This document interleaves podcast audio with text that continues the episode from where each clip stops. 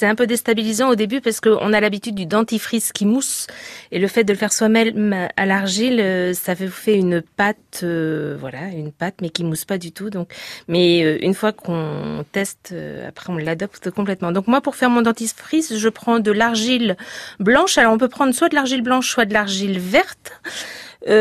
Jamais utiliser de d'inox avec l'argile, sinon ça enlève les propriétés. Donc on va utiliser euh, plutôt une cuillère en bois. Donc on va mettre dans un petit bol euh, en faïence l'équivalent d'une cuillère à soupe. je parle pour une semaine de dentifrice pour une personne, une cuillère à soupe d'argile. À ça, je vais rajouter un petit peu d'eau froide, soit du robinet, soit minérale. Il faut que ça vous fasse une pâte un peu plus épaisse que par rapport à un masque à l'argile. Et à ça, donc on mélange bien cette pâte, ça vous fait comme euh, un peu du ciment. Euh, du plâtre. Et à ça, on va rajouter des huiles essentielles. Alors moi, c'est de la menthe, de la menthe poivrée ou du citron, mais on peut mettre du pamplemousse. Enfin, on peut mettre plein de sortes. Euh. L'avantage, c'est de le faire soi-même. On peut en faire pour toute la famille dans des petits récipients différents suivant les goûts de chacun.